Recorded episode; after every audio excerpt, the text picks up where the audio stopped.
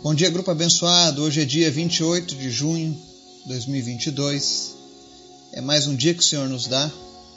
É um presente do Senhor onde temos a oportunidade de conhecer um pouco mais do Senhor, de compreender a vontade dele nas nossas vidas e por que não vivermos o seu milagre. Hoje o nosso estudo vai falar sobre como alguém se torna um filho de Deus.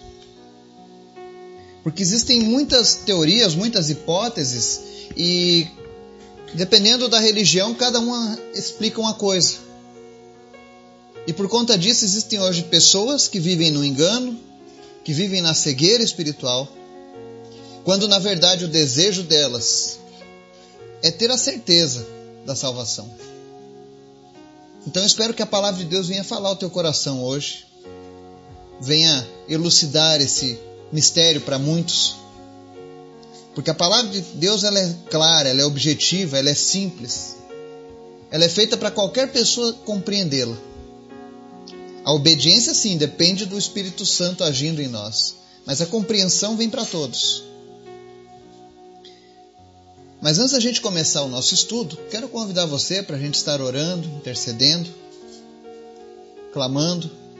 Quero pedir em especial aqui no grupo hoje para que vocês estejam orando pelo secretário de Educação do nosso município.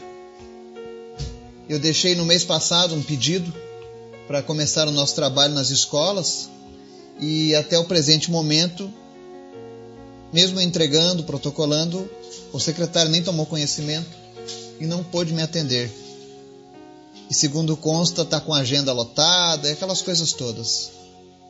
Mas nós sabemos que há uma luta na esfera espiritual.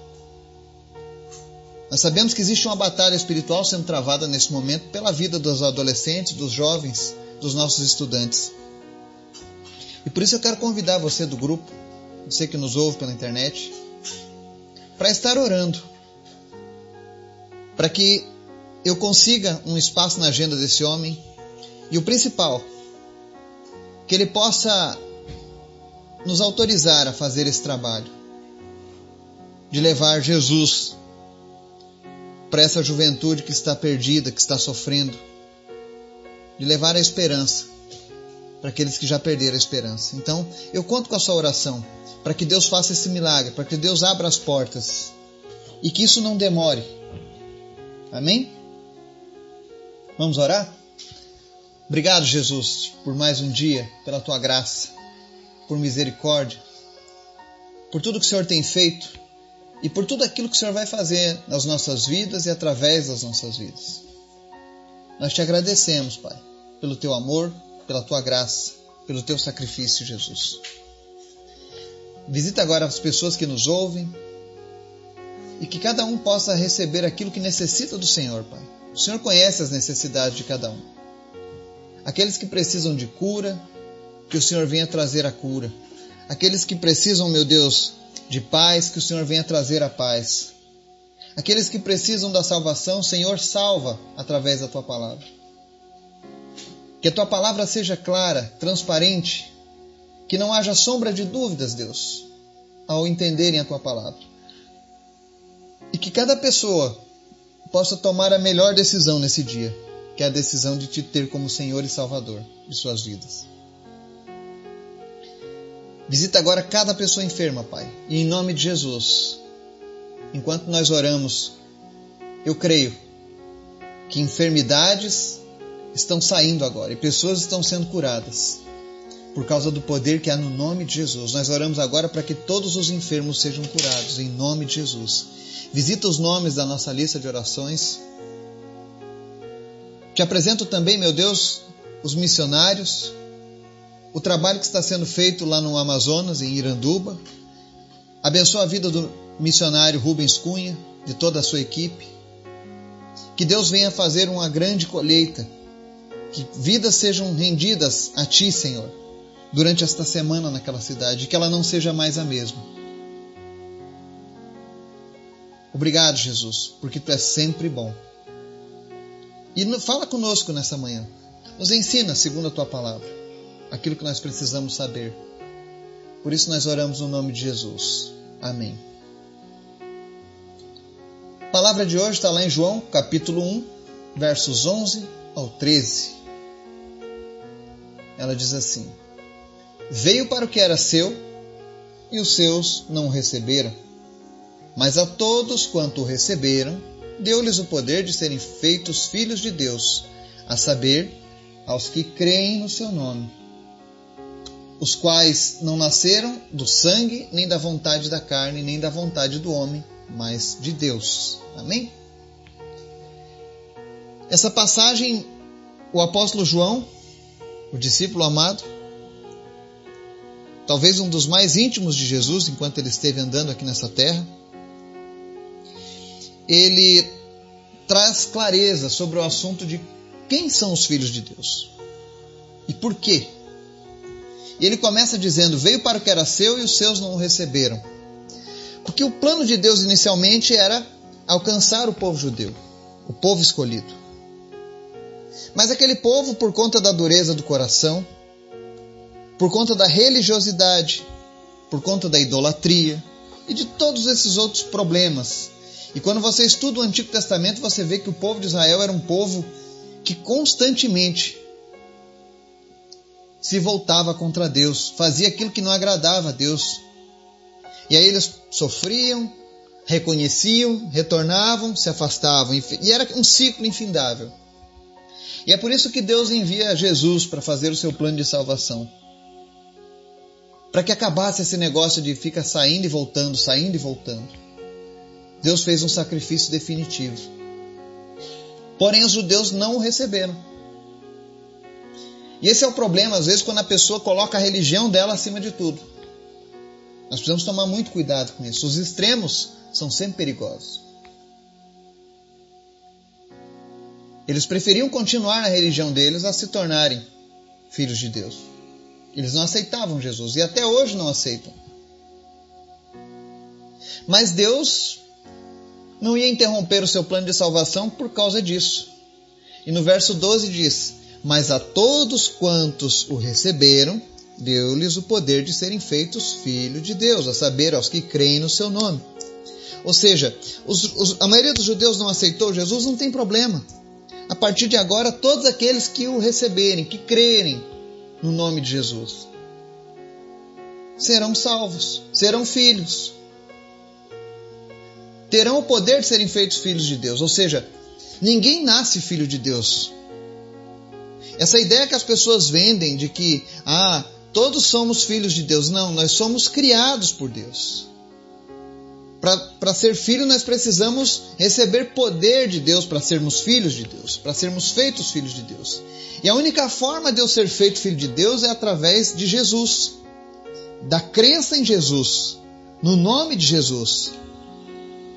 E isso é aberto para todos, pessoas de qualquer religião. Ele não disse, olha, mas a todos quanto receberem, porém, tais religiões assim é sensato já possuem esse título. Não. Todos quantos o receberam. Por isso que a gente pergunta. E várias vezes eu faço essa, essa pergunta aqui no nosso estudo. Se você já entregou a sua vida a Jesus, se você já recebeu Ele como o único e suficiente Salvador da sua vida.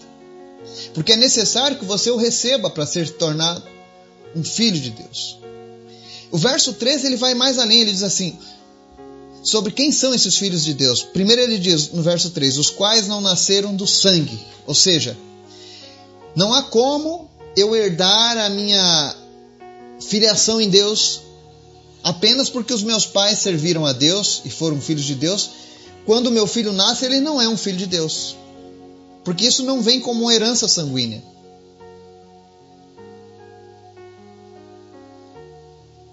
Filho do crente não é crentinho. Ele precisa também se converter. Ele precisa também receber Jesus. O filho do cristão não é automático um cristão. Ele pode ser criado nos princípios da Bíblia, ele pode conhecer o caminho, mas chegará um dia em que a tua criança, o teu filho, precisa tomar uma decisão por Jesus. Eu nunca esqueço o dia que meu filho tomou essa decisão de servir a Jesus. Para mim foi um dos maiores presentes que eu ganhei de Deus. Porque eu estava pregando naquela noite na igreja. E ele foi para me acompanhar. E quando eu fiz o apelo sobre as pessoas que gostariam de entregar a vida a Jesus e se tornarem filhos de Deus, imagina a minha alegria quando eu vi o meu filho tomando essa decisão espontaneamente. Tinha oito anos de idade, mas ele já tinha noção do que ele queria para a vida dele. E ali ele tomou a maior decisão da vida dele. Ainda novo. Como eu gostaria de ter tomado essa decisão quando eu tinha essa idade. Teria poupado tantos problemas, tanta incomodação, tanto sofrimento. Mas graças a Deus o Senhor me resgatou. Graças a Deus, Deus tem resgatado pessoas aqui nesse grupo. Deus tem mudado o futuro de muitos aqui nesse grupo. Muitos que nos seguem. E não é por causa do Eduardo, mas por causa do amor de Jesus por você. Então, não existe essa herança de sangue de ser cristão. É necessário que todo cristão tenha a sua experiência única e pessoal com Jesus. Ele precisa decidir se ele quer ou não servir a Jesus, se ele recebe ou não Jesus como seu Salvador.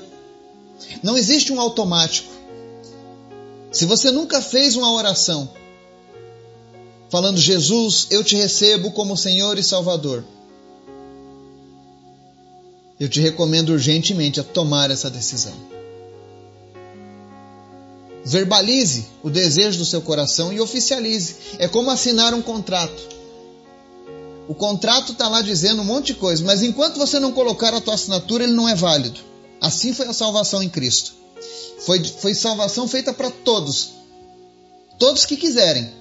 Mas aqueles que querem precisam firmar, precisam formalizar esse contrato. E a forma de fazer isso é confessando Jesus como Senhor e Salvador. Ah, mas a minha religião disse que não precisa porque está errado. Toda vida Deus esteja certo e o homem errado. E a palavra de Deus é bem clara. Todos quanto receberam, deu-lhes o poder de serem feitos, feitos filhos de Deus. Não é uma herança sanguínea, também não é uma vontade da carne. É uma vontade que vem do próprio Deus. Deus cria esse desejo no teu coração. E se você está ouvindo esse estudo hoje, se você tem acompanhado os nossos estudos, se você tem se sentido atraído pela palavra de Deus, é porque essa vontade de Deus já está agindo na sua vida. Não é uma decisão da tua carne, a tua carne não quer isso. Mas o Espírito de Deus em você, sim, ele almeja esse reencontro, ele almeja essa redenção. E por fim ele disse: nem da vontade do homem. Eu não posso converter o meu filho à força. Eu não é porque ele nasceu num lar cristão que ele será um cristão. Não é pela minha vontade de pai, de homem, que ele vai andar com Jesus. A minha vontade de pai, de homem, é que ele ande, claro. Mas o que eu posso fazer é ensiná-lo, dar o exemplo mostrar o caminho, orar por ele, interceder por ele. Mas a decisão quem toma é o próprio homem, quando ele é movido por Deus. Homem nenhum consegue converter outra pessoa. Apenas o Espírito Santo tem esse poder. Apenas ele convence o homem do pecado, da justiça e do juízo. Só o Espírito Santo tem esse poder. Tem, eu conheço pessoas que já leram a Bíblia inúmeras vezes e nunca se converteram. Conheço teólogos que dão aula em faculdade e nunca se converteram, nem mesmo acreditam em Deus. Porque o que eles conhecem é apenas a esfera da literatura. Qualquer pessoa pode ler a Bíblia, mas apenas o Espírito Santo cria na pessoa a necessidade de arrependimento, de mudança de vida. E é para isso que você precisa abrir o teu coração. Se você ainda não tomou essa decisão de ser um filho de Deus, eu quero fazer esse convite para você hoje. Entregue a sua vida para Jesus, receba Ele como Senhor e Salvador. Os judeus não quiseram. Muitas pessoas não querem. Mas aqueles que querem, aqueles que o recebem, recebem o poder de se tornarem feitos filhos de Deus. Imagina o privilégio se tornar um filho de Deus. Se tornar um herdeiro de todas as bênçãos que o reino de Deus tem planejado para nós. Então eu oro para que nessa manhã, você que ainda não tomou essa decisão, tome essa decisão. Receba Jesus. Se você precisa de ajuda nessa decisão, se você gostaria que eu orasse por você, meu contato aqui no WhatsApp está aberto. Basta você mandar mensagem no privado eu vou ter o maior prazer de orar com você, de te ajudar nessa caminhada. E coloco esse grupo à tua disposição. Coloco a minha vida à tua disposição. Para que você possa estudar a palavra de Deus, para que você tenha ajuda em orações, para que você saiba que você não está sozinho, mas você faz parte agora da família de Deus. Que o Espírito Santo venha falar a cada coração nesse dia. E você que está ainda indeciso, estava em cima do muro, que o Espírito Santo fale de uma maneira poderosa ao teu coração e você tome hoje a melhor decisão da sua vida. Seja um filho de Deus. Deus nos abençoe e nos guarde. Em nome de Jesus. Amém.